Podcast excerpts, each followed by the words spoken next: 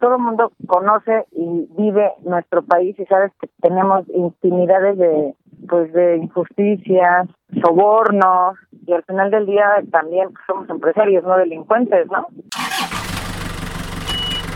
Transpodcast, el podcast de transporte.mx. Escucha cada semana la información más relevante del mundo del transporte y la logística en voz de sus protagonistas. Ya comienza Transpodcast. ¿Qué tal amigos de transporte.mx y Transpodcast? Mi nombre es Clemente Villalpando y como cada semana tenemos un capítulo, un episodio sobre información que nos interesa a los transportistas. Y el día de hoy tengo una entrevista por demás interesante. Y en esta labor de estar buscando personas que te puedan aportar algo interesante a ti, que te gusta el transporte, que eres transportista, seguimos en la línea de las mujeres que son transportistas y están empoderando este país con esta increíble tarea de llevar los productos a todas partes. Entonces, el día de hoy voy a entrevistar a Miroslava Magaña. Ella es una transportista que eh, no se dedicaba a esto como muchas personas de segunda generación, la mayoría de las transportistas mujeres, pues los papás eran transportistas y les heredaron las empresas. En el caso de ella, sí por convicción, sí fue por entrarle, sí metió su primer camioncito sin saber mucho de esto y luego ya se volvió una experta. Y bueno, el día de hoy la tenemos del otro lado de la línea. Miroslava, ¿cómo estás?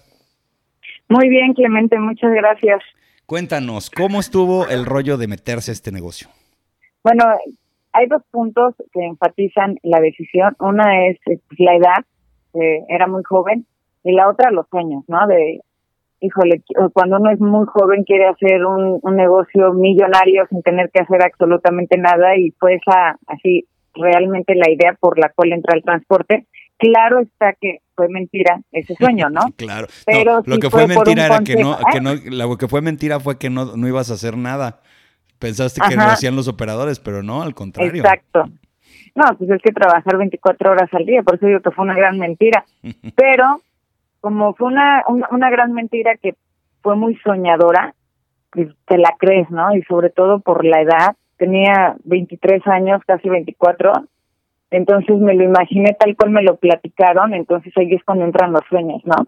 Y la verdad, cada día, a partir de, del, del momento en que me lo dicen, yo creía que era realidad. Entonces me puse a buscar una forma, primero pues, de conseguir un camión, que yo creo que fue el primer reto, porque pues obviamente a esa edad, este, y con todos los requisitos que una agencia te pide para adquirir un camión, pues no los tenía, como pues obviamente los estados financieros, este ciertos años este de ser transportista, o avales de, de esos montos. La verdad no no fue posible, pero sí este buscamos la manera de, de poder adquirir el primer camión que este de hecho me lo dio un, este conocido que vive en León, Guanajuato. Ah, mira, aquí un él entró a una licitación de una mina y compró 10 unidades, pero entró con otra persona y creo que salieron mal y se quedó con sus 10 unidades paradas y fue mi gran fortuna, ¿no?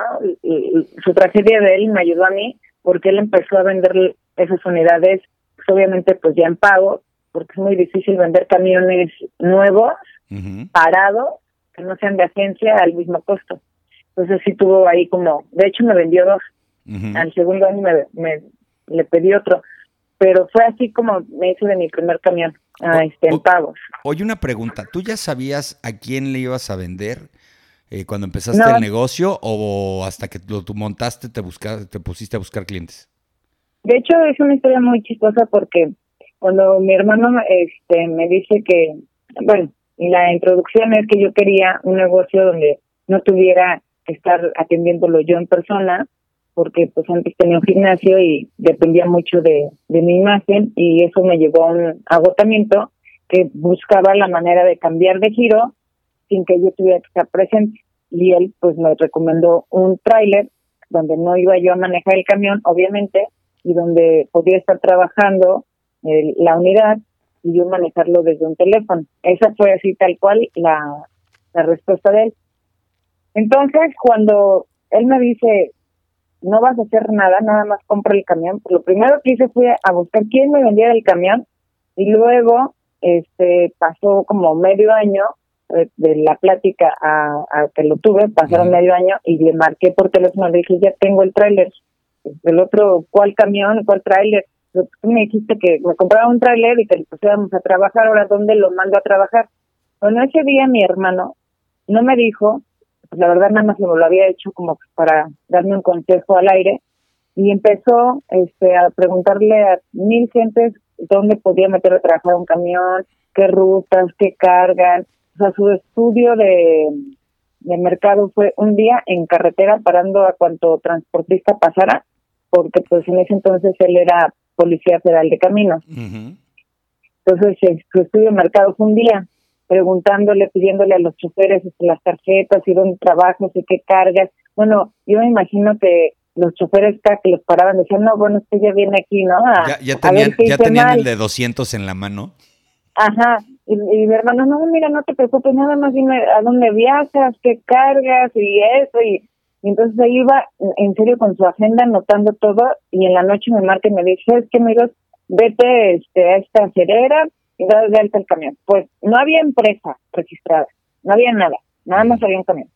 Así me fui a la acerera, llegué y todo el mundo así de a dónde se dirige, no, pues es que quiero ir a, este con el director de la acerera, ¿no tienes cita? No, no tengo, no, pues hay que sacar cita. Me vuelvo a regresar, busco la manera, bueno, fue, pasó como 15 días más en lo que me conseguí la cita. Ya entro como persona normal, o sea, sin empresa. Y pido trabajo y me dicen, a ver, pero um, ¿cuántos años tienes? ¿Qué estudiaste? Le dije, bueno, pues, ¿para qué? ¿qué puesto te vamos a dar? Le dije, no, si yo no quiero pedir trabajo aquí, yo quiero meter a trabajar un tráiler. Ah, ¿cómo se llama tu empresa? No, bueno, todavía no tengo empresa. entonces sí me dijeron, o sea, ¿quieres trabajar aquí, pero no tienes empresa? Sí, pero tengo un camión. ¿Y qué remolque tienes? Bueno, todavía no compro el remolque, es que primero quiero saber qué voy a cargar para comprar el remolque. No, me dijeron, mira, primero, antes de pedirme trabajo, regrésate desde donde viniste haz una empresa, date de alta en Hacienda, necesitamos que factures como clave, bueno, todo el requisito. Y este nosotros, si estás en Ciudad de México, puedes bajar acá con chatarra y te subimos con producto terminado, nuestras plataformas para que las armes y bueno, ya sabes que las plataformas pues puedes utilizarlas para diferentes cargas. Entonces ya regresé, ahora sí, a hacer la empresa, que también pasó algo muy chistoso, porque como te puedes dar cuenta, la empresa se llama como yo. Sí, Miros. Y también fue accidental el nombre. Llego yo a, a, este, a darme de alta y ya pasé todos los filtros. el último es, ¿cómo se llama la empresa? Y en ese momento dije, madre, no le puse, el nombre de la empresa. ¿Cómo se llama? Pero ya sabes que en gobierno se suena así como que viene este buena onda y al tercer grito, ¿cómo se llama? yo, este transporte es Miros. Y luego ya salí de ahí y dije, ¿cómo le puse mi nombre? Pero no se me ocurría ponerle nombre a un camión. O sea, yo dije, ¿cómo le pongo? ¿Cómo le pongo? Bueno, y me sentí como incómoda de decir, estoy aquí ya al último trámite y no sé cómo se llama la empresa. O sea, la verdad hice todo al revés. Este, lo, ah, respondiendo a tu pregunta, o sea, compré el camión, luego busqué el cliente, luego hice la empresa y hasta el último le puse el nombre. Oye, una duda. ¿Y qué, cómo, ¿Qué es lo que se te hace más complicado de esto? Porque es muy apasionante y muchas personas que nunca han estado, nunca han tenido una empresa de transporte, tendrán sus dudas de cuáles las partes más difíciles, pero hasta las personas que ya las tienen son diferentes las características de las empresas. ¿Dónde es lo que te gusta del transporte y qué es lo que sí definitivamente lo cambiarías de la noche a la mañana? Bueno, lo que me gusta del transporte quitando todas las adversidades, es que sigue siendo un negocio noble, eh, que depende del 100% de la logística, que puedes estar este en diferentes lugares. Eh, hay negocios que en el cual, por ejemplo, en el pasado que tenía el, el bien, pues si no estabas tú ya no era negocio, ¿no? Y esto me encanta que pues, si estás o no estás, el negocio camina. No, de hecho, el negocio está en las carreteras, mientras están produciendo, mientras se mueven, y tú no tienes que estar encerrado en cuatro me dice un día un amigo, ay, si quiero hacer unos videos a tu patio, ¿no? Es un amigo que, tiene un programa ahí, es comediante, luego te digo que Y le dije, bueno, necesito yo pues, checar exactamente la fecha, porque tengo que hacer la logística que se, se regresen, pero no están en el patio, digo, mira, si estuvieran en el patio ayudaría porque no tenemos trabajo. Claro. Entonces, no vendemos camiones, hacemos fletes, entonces el que yo vea el patio vacío es para mí un orgullo decir no hay nadie. Si yo llego y están todos ahí formados, en ese momento yo creo que, híjole, me da una embolia. Pero, este, pues sí, todos los, los camiones pues están en diferentes lugares. Este, esa es la parte de donde pues es un poco cómoda. Eh, la otra parte que no me gusta es el capital humano, porque pues obviamente te haces socio de tus operadores. Sí. Y ahí pues la mayoría no se ponen la camiseta, este por X razones o circunstancias muy pequeñitas te pueden pues, dar en la torre, en, en, el camión, en la utilidad, este, pues conoces de todo, ¿no? Entonces lo que más he trabajado por esa deficiencia fuerte es este el control de, de la gente que trabaja con nosotros y siempre metiéndoles ese chip, ¿no? Cambiándole. No, no, no entres a, a fregar a la empresa, entra a sumar y yo te sumo a tu vida, eh, busco la manera de ayudarlos este, familiarmente o personalmente o este hacerlos equipo que ellos sientan que realmente es este su herramienta pero pero eso es lo más difícil no meterle ese chip al operador donde te cuide y cuide pues la inversión que le pones en sus manos y se la puede comer perfectamente en un viaje o te puede poner eh, con la maña o te entonces, lo más difícil y lo más complicado, yo creo que es el operador. Y segundo, muy fuerte y sobre todo no nada más en, en mi rubro, sino en todos los negocios, es la, la inseguridad que México vive, que yo creo que la inseguridad y el tema de salud son las dos cosas que rebasan por mucho a, todo el país. Entonces, son crisis que pues ya no quedan dentro de nuestro manejo como empresa, pero que dentro de lo que cabe pues tenemos que hacer controles y pues, obviamente lo que te decía el operador, ¿no? Jalar al operador, adecuarlo a que pues cuide, porque tenemos demasiadas cosas en contra y todo va mermando y si no cuidamos pues el negocio del A a la Z, pues ya no es negocio. Es que efectivamente, como comentas, el, el negocio, pues uno lo pone, pero lo opera el operador.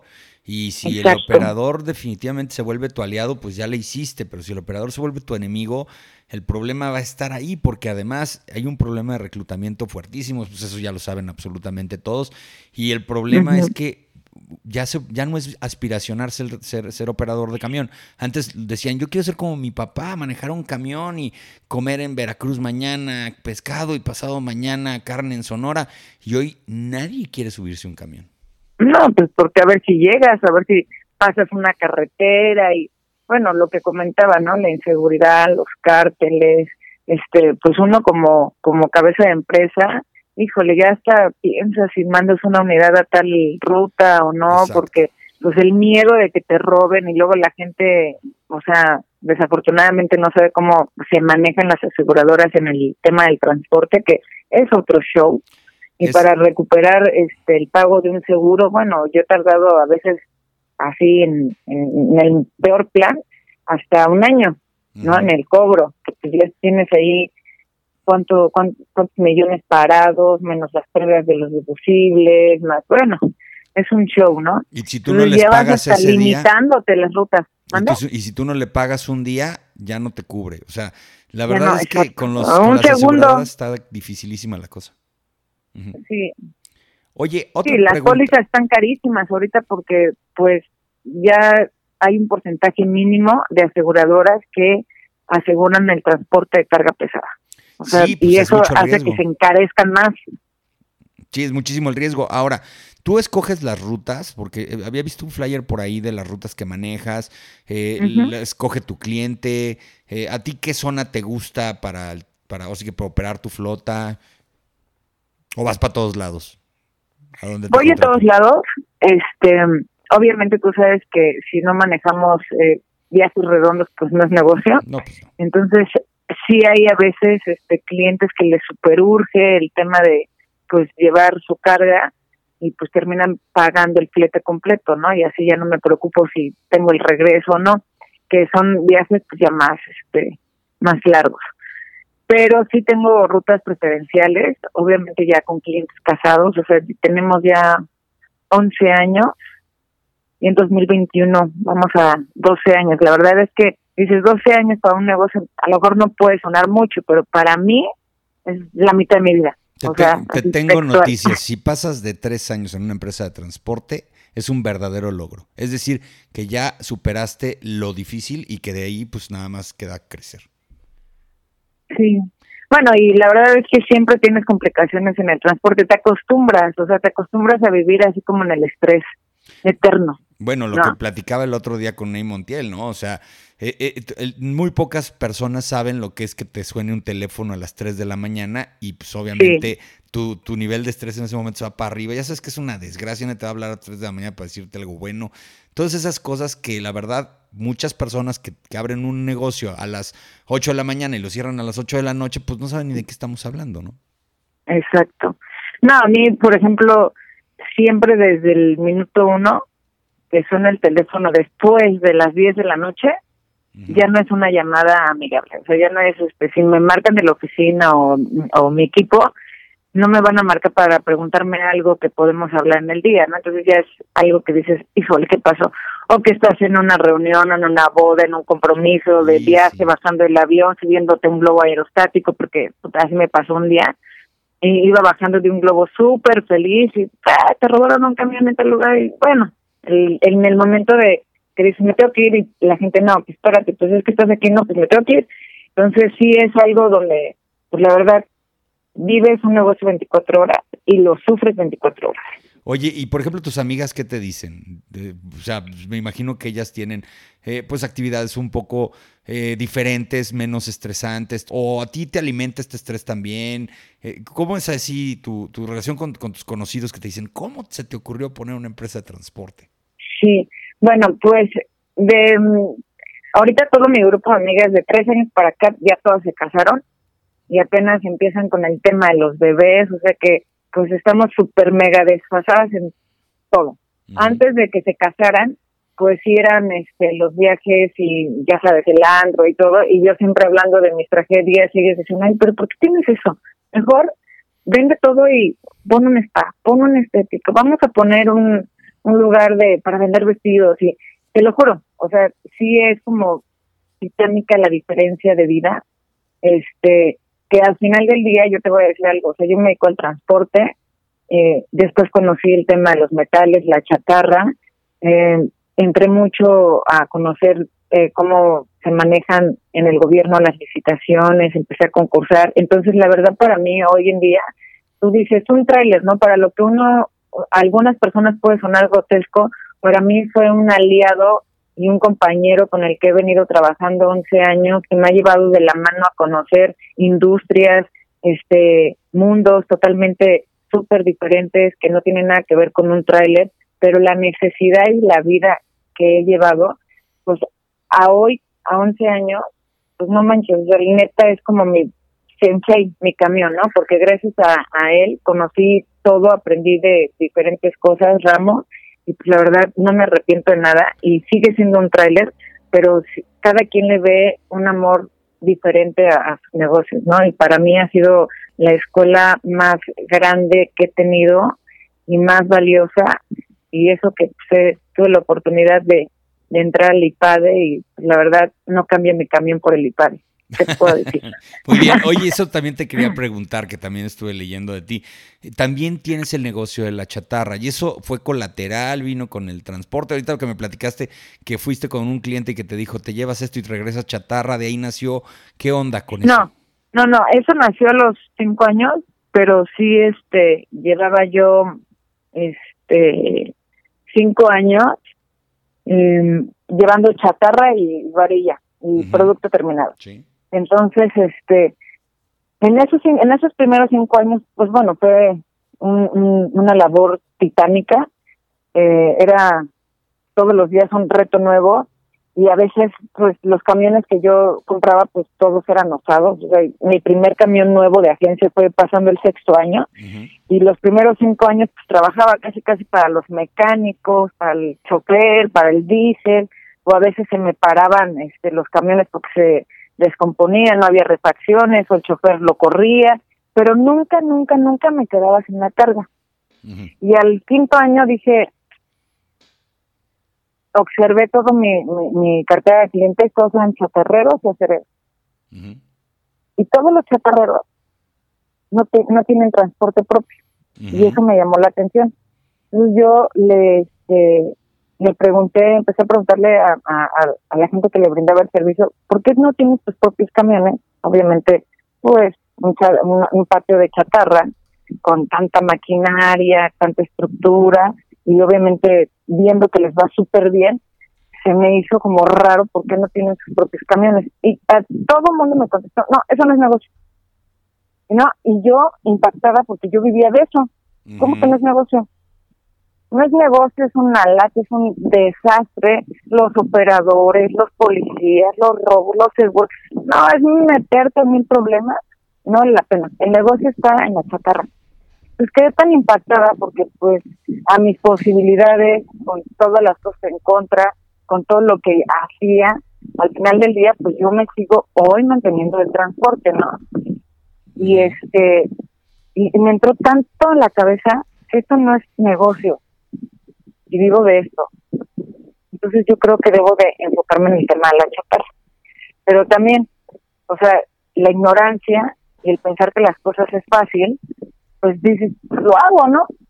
No, es un, es un este sector muy complicado, un gremio muy complicado, porque son los chatarreros, tienen 30, 40 años en el mercado, sí son casi toda la gente que se dedica a la chatarra, negocios heredados, o sea, nacen los chavitos desde ahí en los patios, reciclando, este, recolectando desde los carritos esos que perifonean hasta los expendios, hasta los patios ya se van por, por niveles, casi, casi.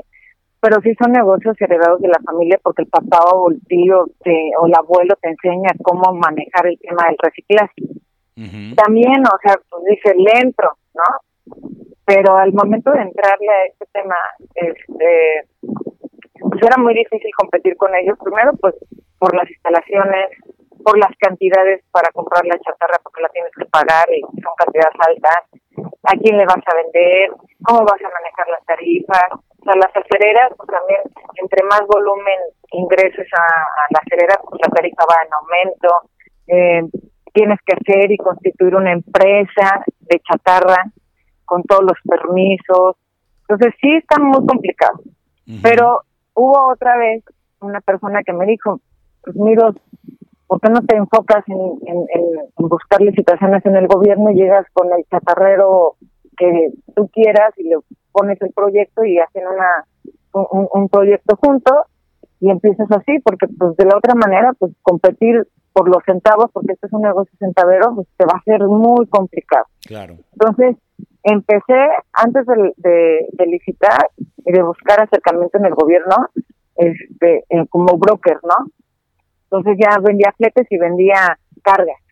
Ya ganaba ahí pues, comisiones pequeñas, pero la verdad me encantaba porque iba con, ya me sentía, ¿no? Que iba yo a hacer las cosas y que ya era chatarrera. Este, y después eh, me di cuenta que muchos chatarreros eh, no participan en las licitaciones porque legalmente no se constituyen las empresas por, por muchos temas, ¿no? Pues, obviamente fiscales, donde pues ya no te da el número, si lo haces legal, ya no ganas, le pierdes, entonces eso te resta oportunidad para competir en una licitación en gobierno. Entonces yo empezaba a, a, conseguirlas y, le decía a un chatarrero, oye, mira, vamos a hacer este proyecto. Ok, empezaban ellos a operar con, toda, con sus patios, con sus máquinas y ya nos repartíamos ahí porcentajes. Entonces yo me enfocaba más en, en el cabildeo del gobierno, en hacer alianzas, en buscar a, la gente que sí cubriera todas las necesidades, los permisos y estuviera al 100% constituido pues, para poder participar. Y así empecé a agarrar ese nicho. Y después ya puse el patio, que la verdad es un patio chiquito. Sigo siendo una empresa pequeñitita y que sigo operando proyectos con aliados este, ya sea en esos patios o, en el mío, si se da, porque pues, obviamente trabajamos en diferentes estados y si estás, por ejemplo, no sé, en Sonora, no te vas a llevar la chatarra a, tu patio, ¿verdad? Porque imagínate, el traslado ya te mató la utilidad. Claro. Entonces sigo buscando muchos aliados. Este, hoy en día no tengo proyecto en lo que son mis instalaciones, pero sí estamos trabajando este, con, con otro chatarrero de, de Michoacán y él está operando todo. Entonces sigo siendo entre broker, entre que sí soy empresa formal por temporada, pero este cuando algo te resulta y te da a ganar dinero, es negocio. Claro, y, y mientras sigas haciendo negocio, pues vas a seguir el, haciéndole de, pues de todo. Me dice un, amigo que quiero mucho, que es chatarrero, dice, amiga, eres el chile de todos los moles, te van en todos lados. Digo, pues este, de todos modos, a ver, uno trabaja por dinero, hay que vender. Pues dice, no, estás cañona, pero pues al final del día este, me gusta este, cualquier negocio que, que yo estoy en el transporte o en el tema del reciclaje, no sabes la cantidad de cosas que le aprendes todos los días. Es impresionante el mundo del reciclaje, del acero, también lo que aporta económicamente a un país es brutal y es uno de los pocos rubros, o sea, a todo el mundo ubica a los acereras, pero los chatarreros casi nadie. Y no saben el, el la cantidad que hay. Potencial económico que hay en esos negocios. Oye, una pregunta. Yo una vez estaba platicando con una amiga, perdón, pues te lo voy a decir rápido, que en las universidades te enseñan este, carreras como medicina, como contabilidad, de abogado, de leyes, pues no te enseñan el negocio del transporte, no te enseñan el negocio de la chatarra, o sea, negocios, híjole, que si fueran más volteados a ver, híjole, no tuviéramos tantos niños. Lo platico mucho con, los transportistas. La gente que no tiene una empresa de transporte piensa que el transporte es de este tamañito y el día que te los llevas a una expo o que les empiezas a explicar, ven la cantidad de negocio que hay, colateral, proveeduría, etcétera, etcétera. Y la verdad es que es impresionante cuando ya te adentras en esto. Te quiero hacer una pregunta. ¿Tú cómo te ves de aquí a 10 años? ¿Cuál es tu perspectiva? ¿O si haces esos ejercicios o te la llevas así como vayan saliendo? No, fíjate, no, sí, es que yo sí, hace pues a mí me gusta mucho, o sea, yo soy súper, súper este deporte extremo y es adrenalina, me aviento por los aviones en el paracaídas, no hago de todo. Entonces, sí me gustaría hacer fletes aéreos y marítimos. Y fíjate que no es ninguna locura. El otro día precisamente aterricé en el aeropuerto de Cancún y vi un, un, jet chiquitito con los colores de TUM, de, de la empresa de, de TUM, y me fui acercando y ellos hacen ese servicio ya, ya hacen un servicio aéreo a través de un jet, que pues, es un charter que rentan o compraron o algo así, pero te hacen llegar paquetería todos los días a Cancún a través de forma aérea. Entonces, no es nada descabellado. Sí, y, y a lo mejor, o sea, mucha gente piensa, no, bueno, pues hay que ser millonario para hacer los negocios. No, buscas a los participantes, haces la estructura, buscas el... Lo más importante para dar el servicio es tener el cliente.